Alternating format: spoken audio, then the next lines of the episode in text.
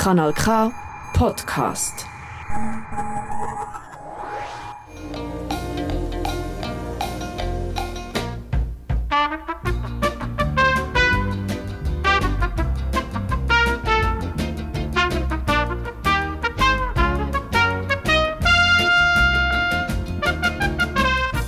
Das ist Signet von Radio Silbergrau. Das Radio gemacht von Senioren und Seniorinnen für alle, die gerne Radio hören, für die, die uns sehr mal zulassen und für die, die uns schon länger kennen. Ich bin Susanna Ries und begleite Sie durch die heutige Magazinsendung. Sie hören uns auf Radio Bern Rabe, auf Kanal K, auf Radio Chico und rund um die Tour, wenn immer Sie wollen, im Internet auf radiosilbergrau.ch. Bevor ich auf die neue Sendung komme, möchte ich noch eine Korrigenda von der letzten Sendung anfügen. Monika Wieser hat das letzte Mal in ihrem Beitrag mit der Donatella Gorba über den Verein Europa Donna Schweiz geredet. Dabei hat sich in der Anmoderation ein Fehler eingeschlichen. Nicht 63.000 Frauen in der Schweiz bekommen jährlich Diagnose Brustkrebs, sondern zehnmal weniger, also etwa 6.300. Wir sind froh, ist die Zahl viel kleiner und entschuldigen uns für den Fehler. Jetzt zu unserer heutigen Sendung. Vor zwei Jahren habe ich Ihnen das Projekt Fußvelo Könitz vorgestellt und heute liegen die Umsetzungsmaßnahmen vor, das im ersten Beitrag. Es ist erst Januar und viele sind immer noch voller guter Vorsätze.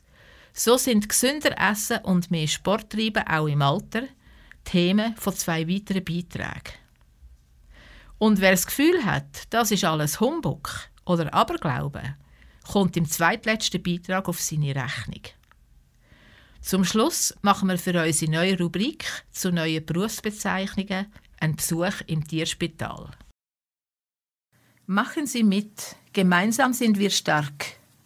So hat die Gemeinde Könitz ältere Bewohnerinnen von Niederscherli motiviert, an einem Pilotprojekt Fuß Velo Könitz mitzumachen.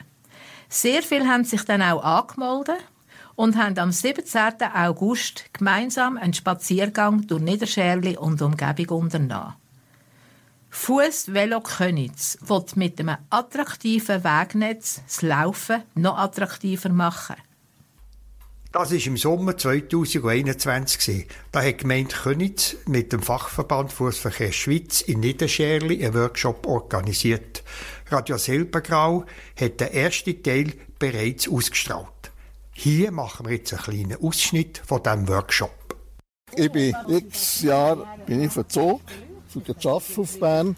Und dann das, das Lumpenwägel ab. Und im Winter ist das manchmal vereist und so. Was hätten Sie denn da als Lösungsvorschlag vom Boden? Ja, entweder tun sie das sanieren oder schreissen aus. Also das heisst entweder ein super Asphaltbelag oder einen guten Mergel. Heute Mittag bin ich hier im einzigen Restaurant in der Pizzeria Pizza essen, oder, von dieser Veranstaltung. Und habe nachher auf die Toilette. Beim Bahnhof, das Häuschen ist Toilettenhäuschen, aber die Tür ist zu. Herr Albisser, wenn ich merke, die Leute machen sehr engagiert mit. Sehr, ja. Sie schreiben das Protokoll, schreiben, die nehmen das alles auf. Genau. Und die kommen fast nicht mehr aus dem Schreiben raus, oder? Ja, das hat schon etwas. Also das sind wirklich Spezialisten, die eben vor Ort können, was sie stört. Und das ist genau das Ziel von dem Projekt. Dass wirklich gerade aus erster Hand Gefahren geschildert werden und äh, sogar auch Lösungsvorschläge, die wir dann prüfen in der Gemeinde. Jetzt hat die Gemeinde Könitz ihre Fußwege analysiert. Primarschülerinnen, Schüler, Senioren und Seniorinnen haben auf Spaziergängen die Schuhe- und Fußwege in Niederscherli beurteilt und auch überprüft. Zusätzlich haben noch Eltern ihre Rückmeldungen gegeben. Die Gemeinde hat das auch ins Projekt aufgenommen. Was ist das Erfreulichste an diesem Projekt gesehen? Das sagt der Projektleiter Rolf Albisser. Sehr erfreulich ist, bei diesem Projekt hat eigentlich die Gemeinde einen Optikwechsel bekommen. Und zwar die Optik von Schulkindern und die Optik von älteren Menschen sind eingeflossen. Und das sind ja genau die verletzlichsten im Strassenraum. Und Verkehrssicherheit ist für diese Personengruppe das Allerwichtigste. Und da haben wir ganz viele Rückmeldungen ja bekommen. Es sind ja 110 Rückmeldungen gekommen. Also ich bin positiv überrascht, dass so viele Retour gekommen sind. Die Qualität von diesen Rückmeldungen ist eben auch wirklich sehr hoch gewesen. Wenn da so 110 Rückmeldungen gekommen sind, ist doch sicher die Frage, man kann nicht alle umsetzen. Ja, wir haben natürlich zuerst einmal müssen schauen, sind da Mehrfachnennungen dabei bei diesen 110 und das haben wir dann herausgefunden, das haben wir können abbrechen auf 61 potenzielle Schwachstellen, die zurückgemeldet worden sind. Und dann haben wir auch nachher sortiert, sind etwa je Drittel auf Gemeinstrasse, je Drittel auf privaten Grundstücken und je Drittel auf Kantonsstrasse. Und nachher haben wir auf Gemeinstrasse ja den grössten Handlungsspielraum und dort haben wir sofort kurzfristige, einfache Massnahmen mit grosser Wirkung auf umsetzen in erster Priorität. Hat es denn auch Massnahmen gegeben, wo man muss sagen, die kann man nicht umsetzen?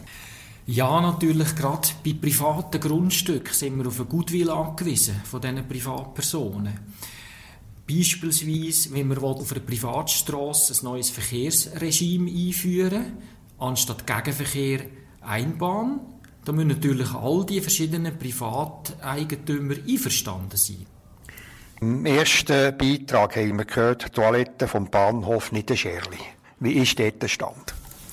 Den Stand habe ich nachher mit der BLS abgeklärt. Die Toilette ist einmal vor Jahren abgeräumt worden, weil man das ganze Bahnhofgebäude dort neu organisiert oder eben abgerissen hat. Da sind wir also noch in Abklärung. Vandalismus ist natürlich immer ein Problem bei Toiletten. Und BLS argumentiert natürlich, sie sind nicht verpflichtet, öffentliche Toiletten bei Bahnhöfen zu installieren, weil man hat WCs in den Zügen. Herr Albisser, was hättet ihr auf Gemeindestrassen schon umsetzen? Kleine Massnahmen mit grosser Wirkung, zum Beispiel eine Anweisung an unsere äh, Schneeräumung, äh, vereiste Stege, die sie jetzt unterhalten, oder bei einem steilen Stützli, dass der Schnee nicht richtig Handlauf schiebt, oder Sicht, Sicht, Sicht. Eine Eibe haben wir können schneiden, wegräumen, wo die Sicht verbessert hat auf dem Schulweg, einen Belag neu gemacht und zum Beispiel eine Fußgängerlängsmarkierung in einer Quartierstraße. Jetzt wollte ich aber noch wissen, was die beteiligten Leute zu diesem Projekt sagen und ob ihnen das überhaupt etwas gebracht hat. Ja, sehr. Weil, äh, ich war schon in der ersten Information gewesen, und da hat es mich eben schon interessiert. Und jetzt haben sie ziemlich viele Sachen gemacht, die, ja, die man dann beanstandet hat. Und äh, ich finde es sehr gut, ja habt ihr einen bestimmten Nutzen zum Beispiel vom Ganzen? Ja, vor allem der Halterstutz, dass sie eben den Schnee auf die andere Seite schaufeln. Sonst, wenn man aufgelaufen ist, hat man das Geländer gar nicht recht können anlängen weil der Schneewalm dort war. Es ist gut, hat man das angeregt, dass sie etwas unternehmen das. Herr Rinkenberg, hat euch der Informationsarbeit etwas gebracht? Das hat insofern etwas gebracht, dass man hat gesehen was für Massnahmen das überhaupt schon umgesetzt wurden, weil von dem haben wir keine Kenntnis gehabt bisher. Und jetzt haben wir einen Überblick bekommen, was schon umgesetzt wurde, was wir eingegeben haben. Und das hat es gebracht, dass wir da auf dem aktuellen Stand sind. Hat zum Beispiel noch einen Vorschlag, den ihr gebracht habt, dass von dem nichts geredet worden ist? Ja, es hat ein paar Massnahmen, die umgesetzt wurden oder in Planung waren. Von zwei, drei Rückmeldungen, die wir gegeben haben, habe ich jetzt nicht gehört heute Abend. Ich weiß auch nicht, ob das geplant ist oder ob das auf dem Radar ist, überhaupt nicht. Und von dem her bin ich in Bezug auf diese Rückmeldungen ein bisschen enttäuscht. Was wären das für Rückmeldungen gewesen?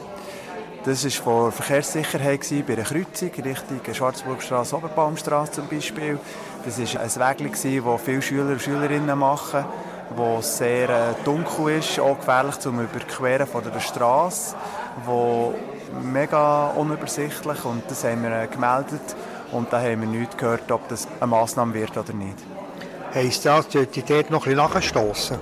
Ja, das ist auf jeden ein Punkt, den ich äh, nachhaken will, weil dort haben wir eine klare Vorstellung und Rückmeldung gegeben und dort haben wir noch nichts gehört und da würde ich schon fragen, wo das auf der Strecke geblieben ist.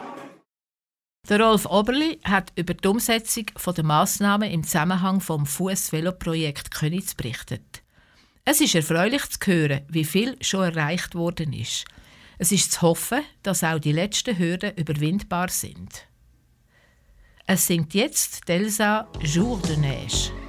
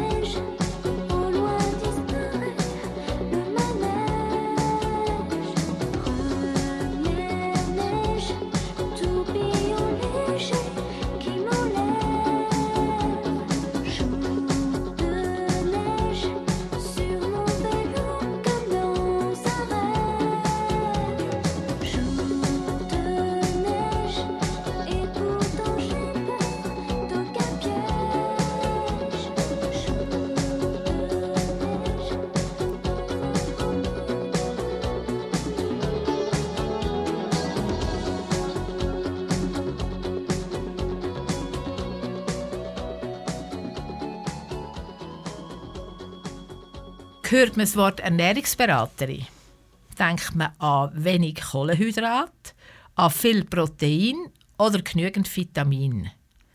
Doch Franziska Ullmann sagt Elisabeth Zulauf nicht, was es alles braucht, sondern wie man es macht. Im Sinn der Frage Spaghetti oder Brokkoli? Und die Antwort? Es braucht beides. Loset Sie selber. Wie seid ihr Ernährungsberaterin geworden? Primär war es natürlich so, dass ich immer schon gerne gekocht habe. Bei mir war das sicher im Vordergrund. Ich habe unwahrscheinlich gerne gekocht und gebacken. Ich habe sehr gerne Leute. Ich hatte immer einen einfachen Zugang zu den Leuten. Und meine Mutter hat dann zumal gefunden, weisst was, das wäre doch etwas für dich, nachdem sie einen Vortrag gehört von einer Ernährungsberaterin. Dann bin ich schnuppern und habe gefunden, ja, das ist es. Der Jahreswechsel mit den guten Vorsätzen ist noch nicht lang her. Wenn jetzt jemand sagt, oh, ich habe mir vorgenommen, ich will abnehmen im nächsten Jahr. Was sagt ihr dem oder der?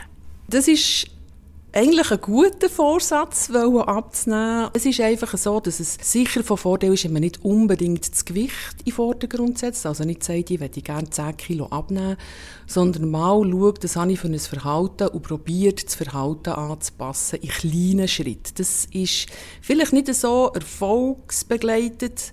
Man nimmt nicht schnell ab, dafür ist es eigentlich nachhaltiger. Vielleicht ein konkretes Beispiel, wenn ich weiss, dass ich zwischen den Gängen ein bisschen schnauzen dass ich das mal anschaue und schaue, was könnte ich anstelle vom Schnauzen zwischen machen. Also warum brauche ich das überhaupt zwischen etwas zu essen und dann das mal ändern und alles andere einfach nochmal sein. Und dann geht es eben nicht so schnell.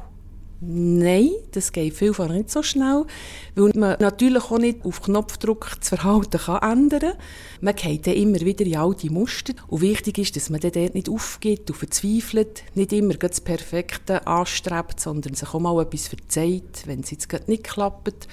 Und ähm, mal schaut, warum es nicht geklappt und was könnte ich für Massnahmen treffen, dass es vielleicht das nächste Mal ein bisschen einfacher geht. Es gibt Leute, die brauchen aus gesundheitlichen Gründen professionelle Hilfe von einer Ernährungsberaterin. Wenn ich jetzt von euch beraten werde in einer Sprechstunde, wie komme ich zu euch? Also was geht, ist ähm, direkt bei mir anmelden oder bei einer anderen Ernährungsberaterin und einen Termin abmachen. Man kann sich bei uns im Berufsverband melden, die haben eine Adressliste von Ernährungsberaterin und natürlich über einen Hausarzt. Es ist am einfachsten eigentlich über einen Hausarzt mit einer Verordnung, weil dann die Ernährungsberatung von der Krankenkasse übernommen wird, in der Grundversicherung. Das ist natürlich sicher äh, finanziell eine gute Unterstützung, wenn das von der Krankenkasse gezahlt wird. Was ich einfach auch so ein bisschen habe gemerkt ist, dass es dann vielfach für die Leute so ein bisschen unverbindlicher ist, weil es zahlt ja jemand und wenn es dann nicht funktioniert, ist ja dann auch gleich.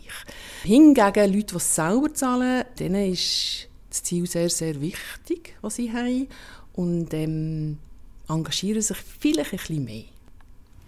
Wenn jetzt eine Person stark übergewichtig ist und wirklich muss aus gesundheitlichen Gründen abnehmen. Habt ihr da noch andere Ratschläge als die mit den guten Vorsätzen? Was ganz wichtig ist, ist dort einfach immer mal herschauen, wo sind die Problempunkte und probieren in kleinen Schritten Änderungen vorzunehmen, sodass sie für Heim ganz gefährlich sind. Eben die Empfehlungen, die in den Heftchen sind, die versprechen, innerhalb von kurzer Zeit viel Gewicht abzunehmen, das birgt einfach Gefahr vom Jojo-Effekt. Ich passe mich dort an eine Diät an und wenn ich es dann erreicht habe, was mache ich dann? Dann vielfach ist es so, dass man die Empfehlungen nicht mehr weiterverfolgt und geht das Gewicht wieder rauf. Und vielfach endet man dann dort, dass das Gewicht noch höher ist als das Startgewicht, das man hat angefangen mit dieser Diät. Also schlussendlich ist es effektiv so, heranschauen, was mache ich und schrittweise probieren, Verhaltensänderungen einzuführen.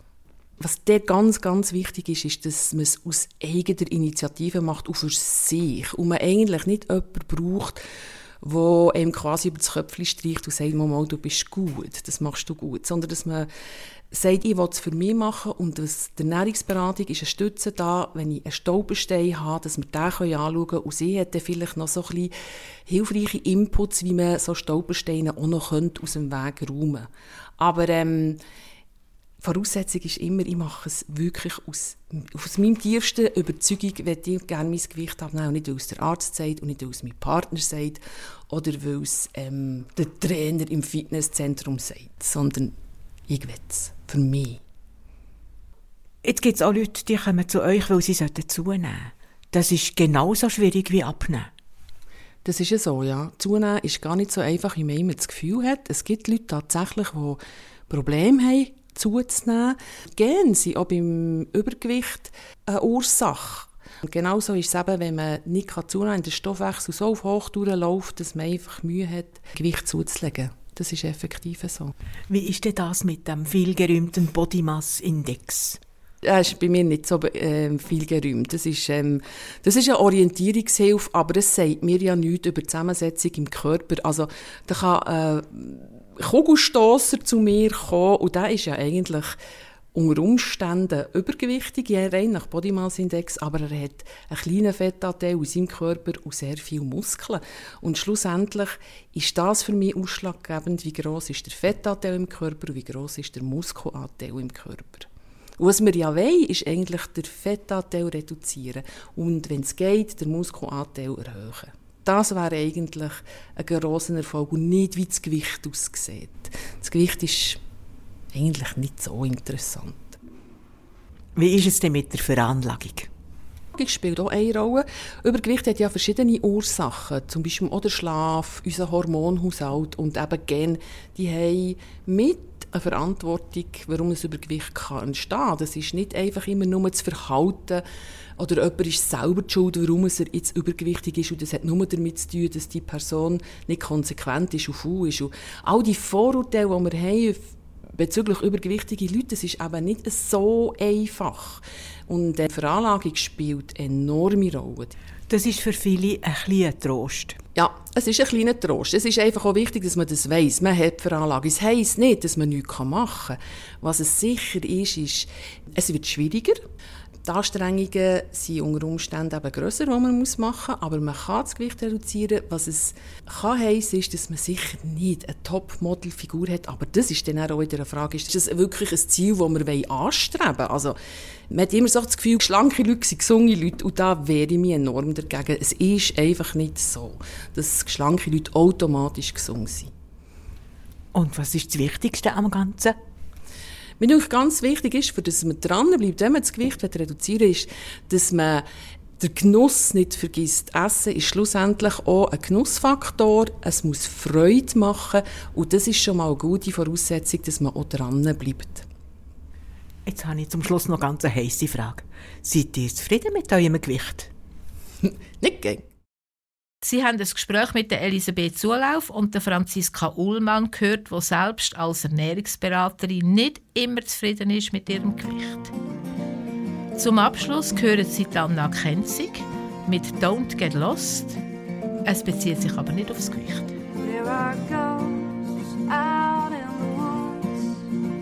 Don't get lost, don't get lost, don't get lost. You are afraid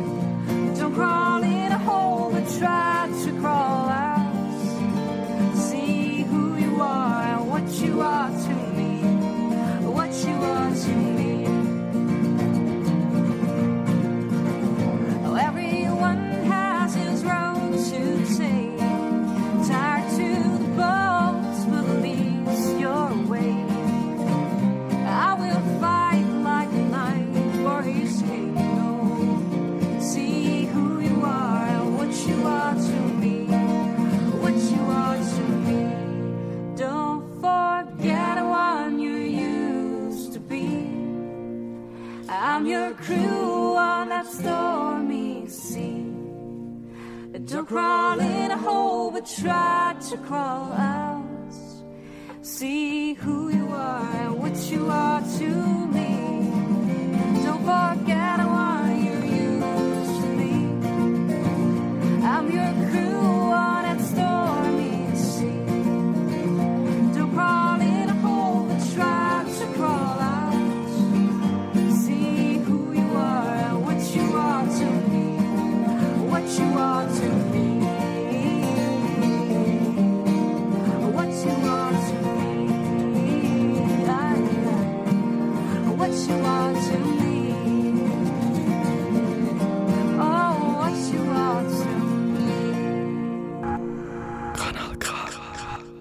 Dass man im Alter besonders auf unsere Muskeln muss schauen muss, ist klar.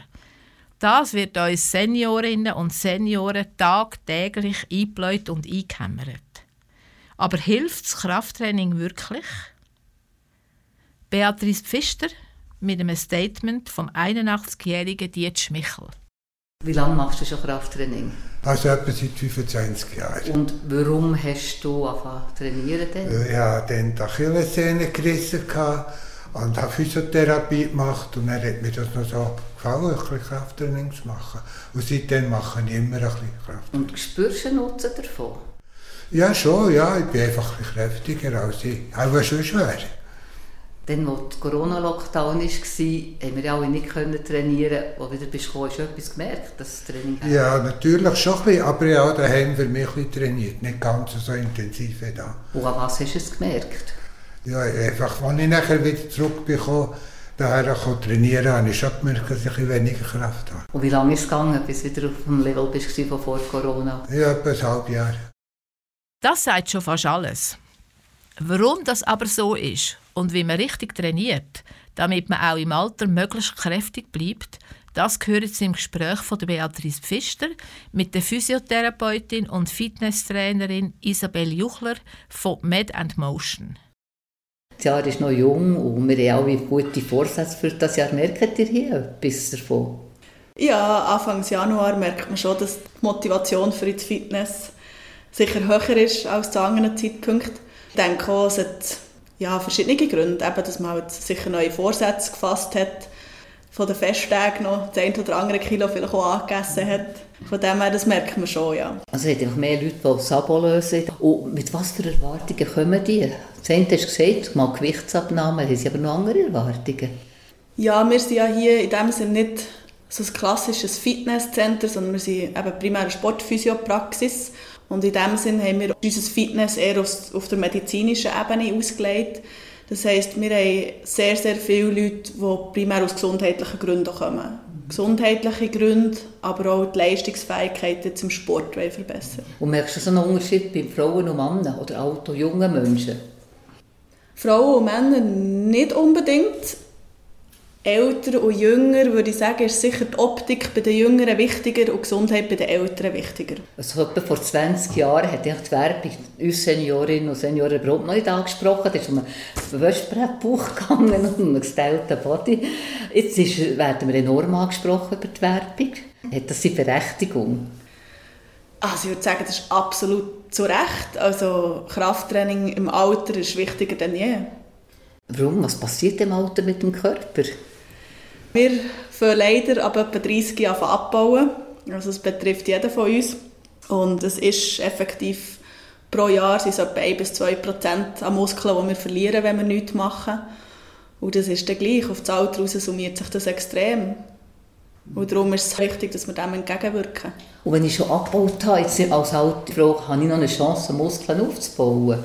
Ja, unbedingt. Also Krafttraining ist bis 150-jährig möglich. Wir haben eine Studie gemacht mit 85- bis 97-Jährigen und die haben also nach zwölf Wochen einen Kraftzuwachs in den Beinen von, von 47 Prozent gehabt. Das heißt, sie könnten vom Rollator noch wegkommen, wenn ich es mit 90 daher käme, zuerst mal. Ja, also theoretisch ist das effektiv möglich, ja. Und der Muskelabbau, kann ich den voll verhindern? Ist das so etwas wie ein Jungbrunnen-Krafttraining? Man kann den Kraftabbau kann man verhindern. Das ist effektiv so. Wichtig ist aber auch zu wissen, dass eben die Muskulatur die wird in Fett umgewandelt und das ist ein gewisses halt eben irreversibel. Darum ist es umso wichtiger, dass man eben nicht wartet, bis man 80 ist und schon 40 Prozent der Muskeln verloren hat, sondern dass man wirklich früh genug schon anfängt mit dem Training. Dann längt es nicht, dass ich einfach eine fitte alte Frau bin, die im Garten arbeitet, mit dem Hund geht, spazieren, äh, mit Kolleginnen geht laufen. Das ist sehr, sehr wichtig, dass man das macht, dass man geht spazieren weil das trägt effektiv auch zur Fitness bei, aber es ist leider kein Krafttraining.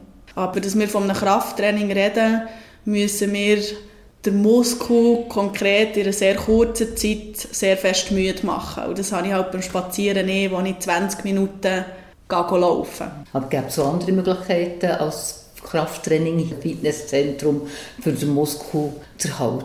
Ja, kommt immer ein bisschen auf das Fitnesslevel drauf an, das man im Moment hat. Also für jemand Jüngeres der eine sehr kräftige Muskulatur hat, ist es relativ schwierig, ohne Zusatzgewicht Kraftaufbau zu erzielen.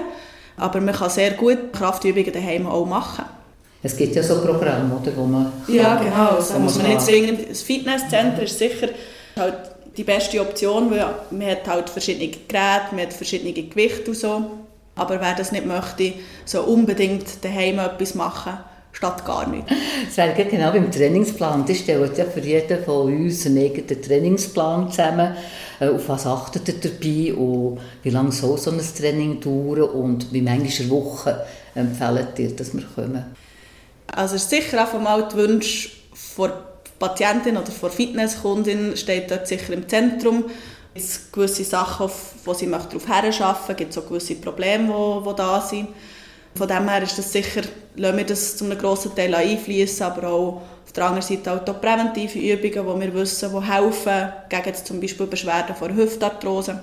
Und wegen der Dauer kommt es immer darauf an, eben so eine halbe Stunde ist das Minimum, was es braucht. Aber auch dort eben tun wir uns auf Patienten oder Fitnesskundinnen darauf einstellen, wie lange sie zur Zeit zur Verfügung haben. Lieber weniger als gar nicht. Und sonst wäre es gut, zwei bis drei Mal pro Woche. Also wenn ich so fünfmal komme, ist nicht gut. Auch nicht fünfmal Krafttraining für die gleichen Muskelgruppen. Was mache ich denn die anderen Mal? Ja, also du kannst natürlich zweimal pro Woche ein Ausdauertraining machen.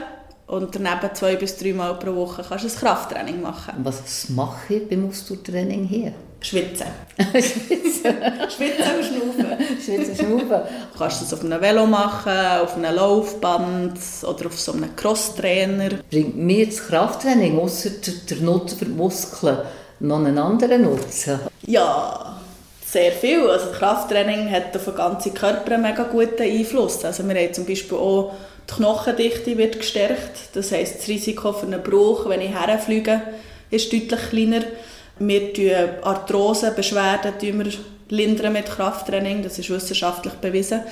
Allgemein die Gebrechlichkeit wird weniger. Also wir wissen so, dass fitte ältere Leute stecken operativen Eingriff deutlich besser weg als Leute, die, die nicht trainiert sind.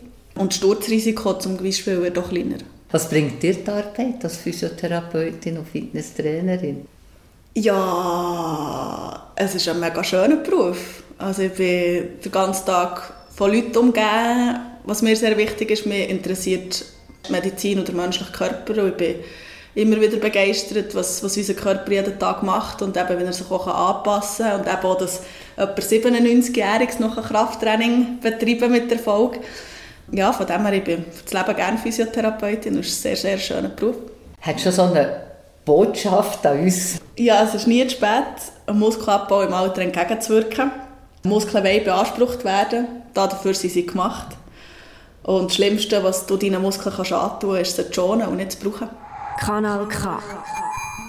So fast nebenbei erwähnt Isabel Juchler nach dem Gespräch, dass es eine Studie gibt aus dem 2012, die beleidigt, dass zum Beispiel bei 67-Jährigen die Muskelmasse bei einer Woche Bettlägerigkeit um 1 Kilo abnimmt. Stellen Sie sich vor, wie das bei 80-Jährigen schnell geht. Und für den Kraftaufbau nachher braucht es 6 bis 12 Wochen. Sie haben einen Beitrag gehört von der Beatrice Pfister. Mehr Informationen zu Med and Motion, zum Trainieren daheim oder über spezielles Training bei Rückenweh und Arthrose vernehmen Sie über die Links auf unserer Website. Muskelspielen lädt jetzt auch Diana Ross mit dem Song Muscles.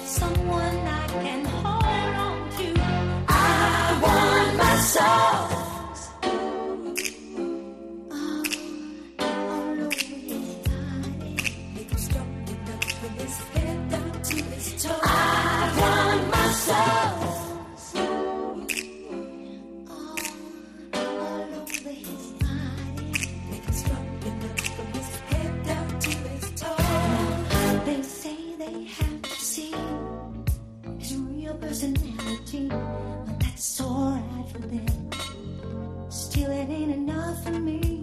I, need what the eyes can see. Ah, thing. If that's alright for them, still it ain't enough for me. I don't if he's young. Just make him beautiful. I just want some strong man to.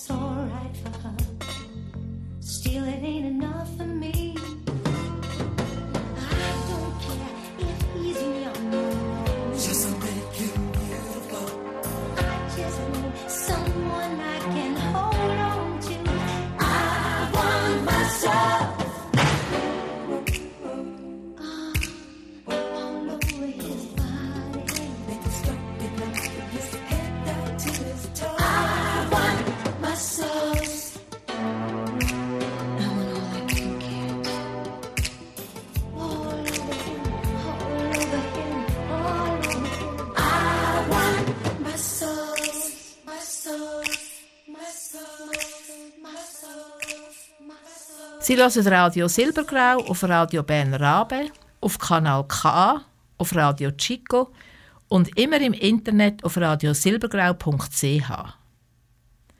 Nach dem Bericht über das Projekt Fußvelo Könitz und den beiden, wenn auch aus verschiedenen Aspekten beleuchteten gesundheitlichen Beiträgen, vernehmen wir jetzt noch vom Rolf Burgermeister eine philosophische Betrachtung über den Aberglauben und zum Schluss tauchen wir zum zweiten Mal in unsere neue Rubrik ein. Zuerst zum Aberglauben. Gibt es überhaupt eine Definition zu dem Phänomen? Bei Wikipedia bin ich fündig geworden und zitiere.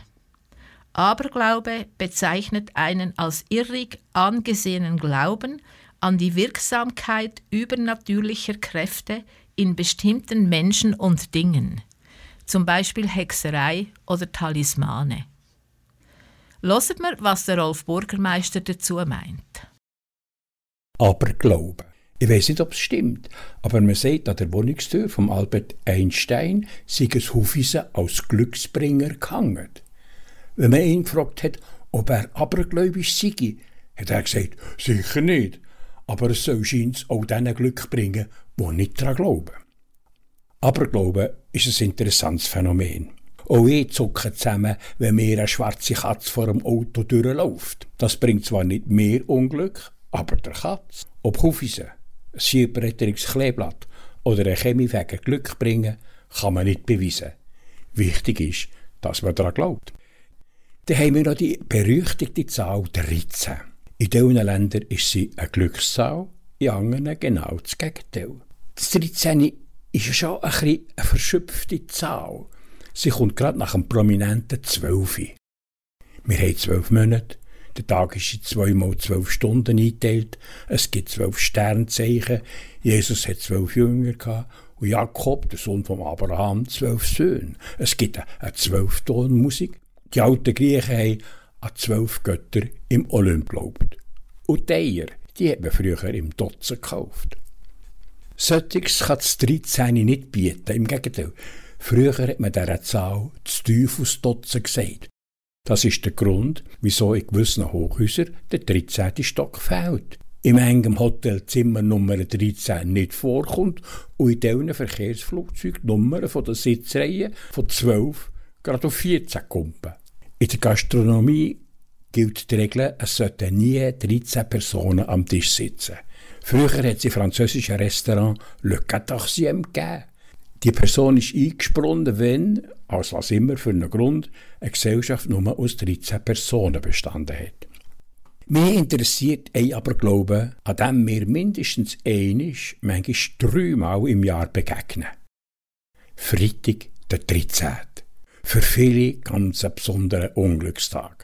Versicherungsmathematiker sagen zwar, das sei alles Hafenkäse. Im Durchschnitt gäbe es an diesem Tag sogar weniger Verkehrsunfälle als an anderen Tagen.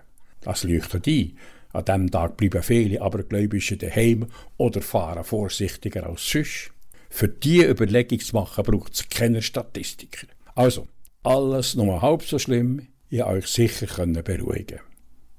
Dummerweise hat Apollo-Mission 13 am Freitag, am 13. April 1970 müssen abgebrochen werden. Am Freitag, am 13. Januar 2012, ist das Kreuzfahrtschiff Costa Concordia vor der italienischen Küste umgekippt. Und am Freitag, 13. Januar 2017, ihr erinnert noch, hat das Sturmtief Egon grosse Teile der Schweiz zerstört. Ihr seht, an so einem Tag können höchstens Zivilstandsbeamte Freude haben.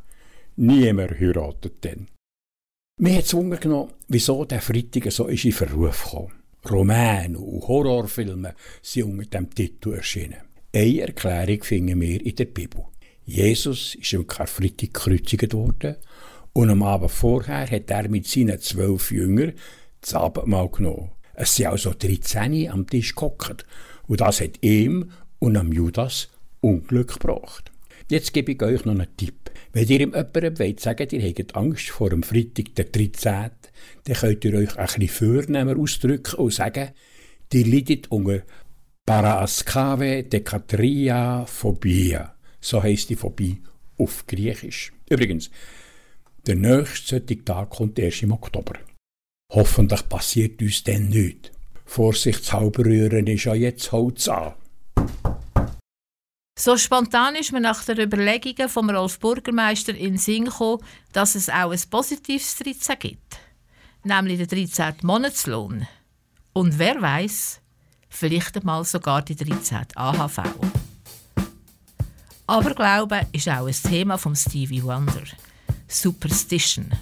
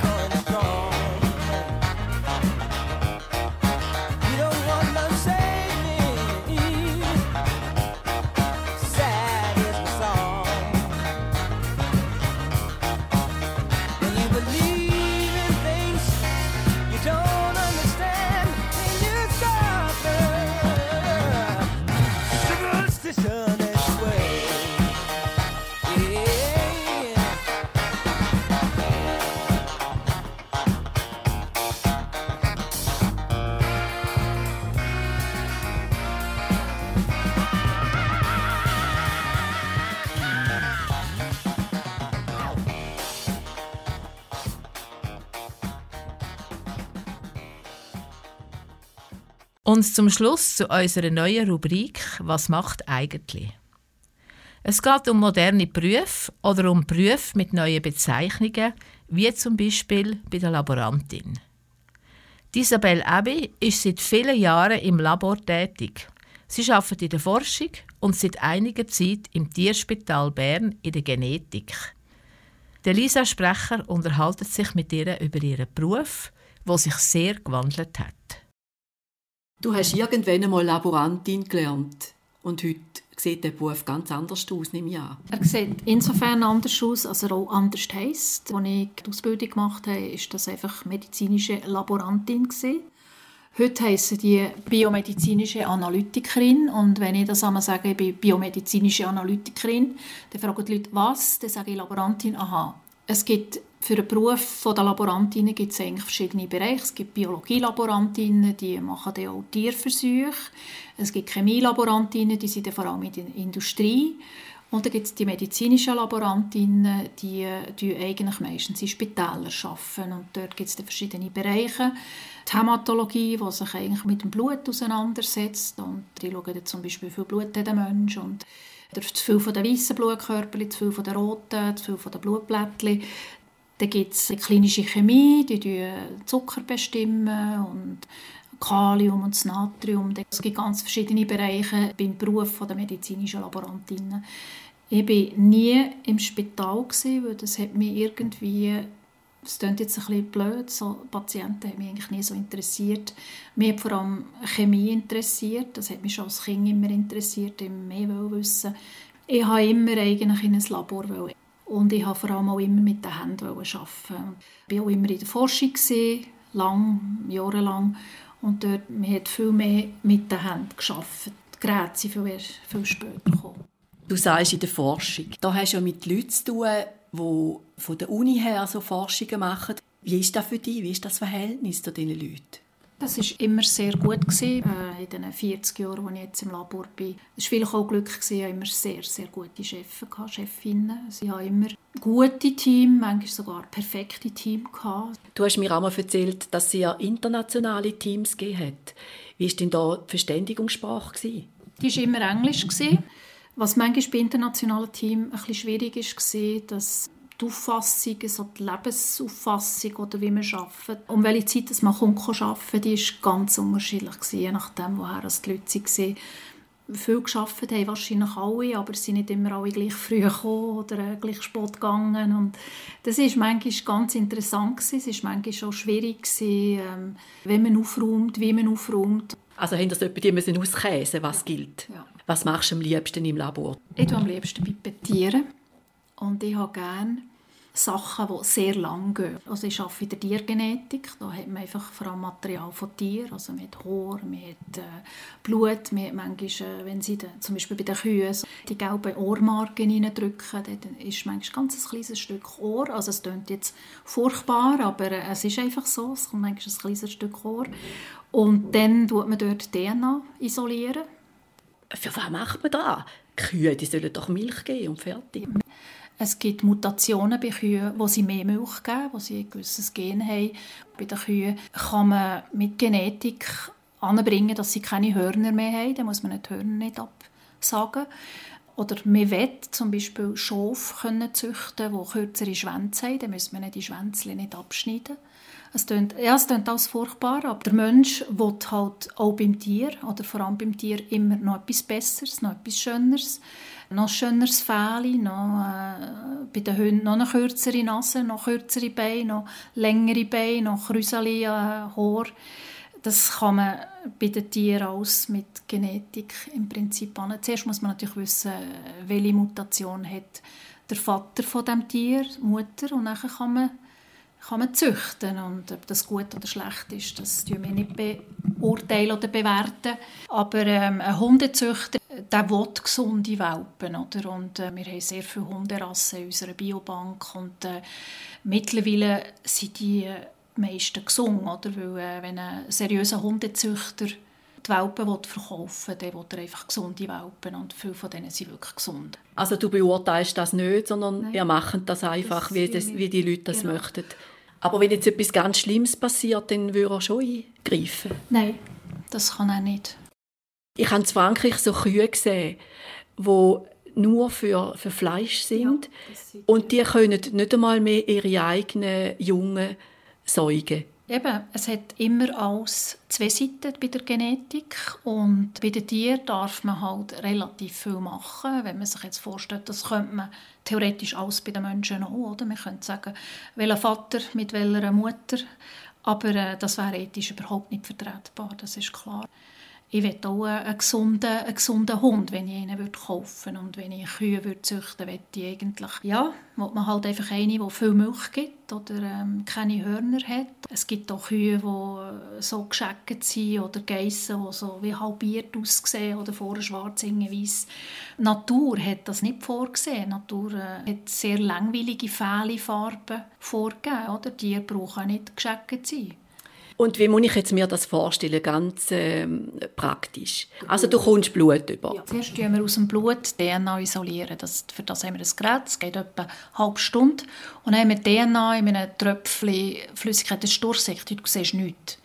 Und nachher macht man eine PCR, Polymerase-Kettenreaktion. Das heisst, wir das, die DNA multiplizieren, weil das Tröpfchen nicht, äh, mit dem kommen wir nicht weit. Wir wollen die DNA millionenfach multiplizieren, dass man auch verschiedene Tests machen kann. Und nachher nach der PCR tut man das zuerst mal ein bisschen aufreinigen, dass alles, was nicht multipliziert ist, worden. Du musst das wie ein, ein Lego-Ständchen vorstellen. Und du willst, für das du ein Haus kannst brauchst du ganz viel Lego Klötzchen. Mit dem Klötzchen kannst du kein Häuschen bauen. Oder?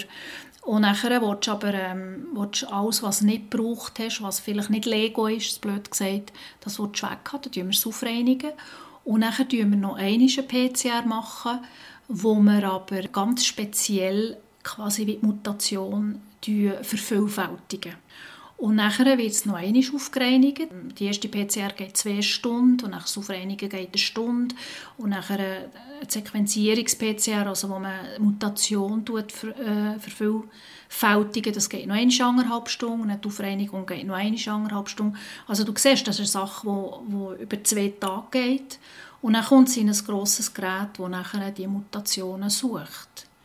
Und dann tun wir es am Computer auswerten. Da haben wir ein Programm, das dann einfach sagt, die Mutation ist da oder es hat keine. Wir haben auch immer eine Referenz-DNA, wo wir das gegen ablesen können. Das ist also sehr viel Handarbeit. Ich nehme an, ähm, in einem Labor, dann, wo Covid war, also ich nehme an, die, die haben einen schnelleren Test gehabt. Du hast ja nicht zwei Tage warten. Wir haben Covid-Test gemacht, hat man das innerhalb von, von zwei Stunden hat man das Resultat gehabt. Dort ist es ja mehr darum gegangen, ja, nein, oder hat man Covid oder nicht. Und bei unseren Mutationen, also bei den Mutationen der Tiere, da geht es dann wirklich darum, was ist austauscht worden. Also du willst es dann genauer wissen und was hat das nachher für Folgen? Also man kann zwar sagen, mit dem will ich nicht züchten, Ja. aber ist das eigentlich die einzige Folge? Oder? Das ist eigentlich ein Ja-Nein, oder? Ähm, man kann zum Beispiel sagen, äh, das Muttertier, das Muttertier ist nur ein Träger. Dann sind sie nicht krank, aber sie haben eines von ihren Gen ist krank, das sie weitergeben könnten. Und dann kann man sagen, ja, wenn man ein gesundes, gesundes Vatertier hat, macht das nichts. Aber wenn man jetzt zum Beispiel auch ein Trägertier hat, als Vatertier, äh, 25 Prozent, dass es ein krankes Tier ist. Und das Risiko gehst nicht ein. Also du kannst sagen, das ist ein Trägertier, ein Muttertier. Wir nehmen ein gesundes, gesundes Vatertier oder äh, dann dann geht's, oder? Weil manchmal hast du halt nicht zwei gesunde Tiere, oder? Ähm, und bei den Kühen ist es halt einfach so, äh, ja, die Schlacht ist halt der, oder bei Schafen Geissen. Das bei den Hunden schon weniger, aber es ist... Ja, bei den Hunden wahrscheinlich weniger, aber man tut einfach dann nicht mit ihnen züchten. Genau, wenn man jetzt zum Gibt's- Beispiel wüsste, der, der Käufer überkommt ein, äh, ein Trägertier, dann sagt man, okay, wir verkaufen euch, ihr habt ein Trägertier, tut bitte nicht züchten mit. Kannst du mir noch sagen, welche Hunderasse ist die gesündeste? Das kann ich nicht, ich kann dir nur sagen, ich habe im Monat einen neuen Lieblingshund. Und welchen hast du gerade diesen Monat? Es ist so ein weißer Schäferhund, der Berger Blanc Suisse. Kanal K.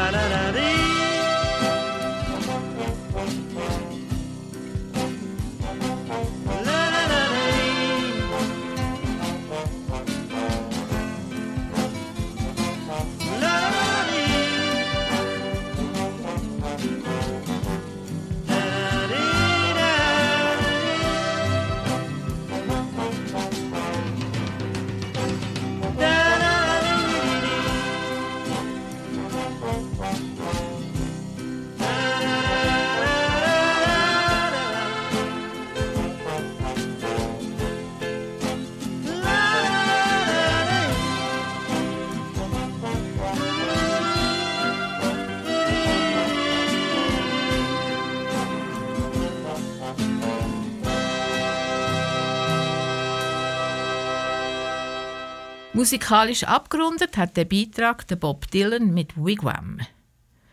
Mit der Isabel Abbey, der biomedizinischen Analytikerin, hat sich der Lisa Sprecher unterhalten. Unsere Stunde ist um. Vielleicht haben Sie sie auf Radio Berner abgelassen oder auf Kanal K, auf Radio Chico oder wie immer im Internet auf radiosilbergrau.ch. Dort können Sie auch alle Beiträge einzeln hören und, wenn es Ihnen gefällt, gerade den Newsletter abonnieren. Redigiert hat die heutige Sendung Margarita Beiner und Susanna Ries. Musikauswahl ist von der Erika Oesch und an der Technik ist der Roland Schmid und Christine Müller. Gewesen. Mein Name ist Susanna Ries und ich habe Sie durch die Sendung begleitet. Eine gute Zeit und bis zum nächsten Mal, was heißt, da ist Radio Silbergrau.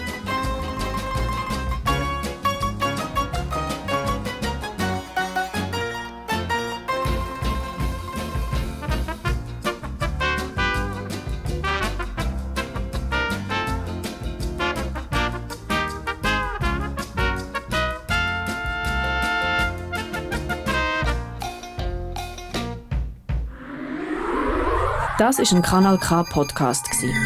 Jederzeit zum Nachhören auf kanalk.ch oder auf deinem Podcast App.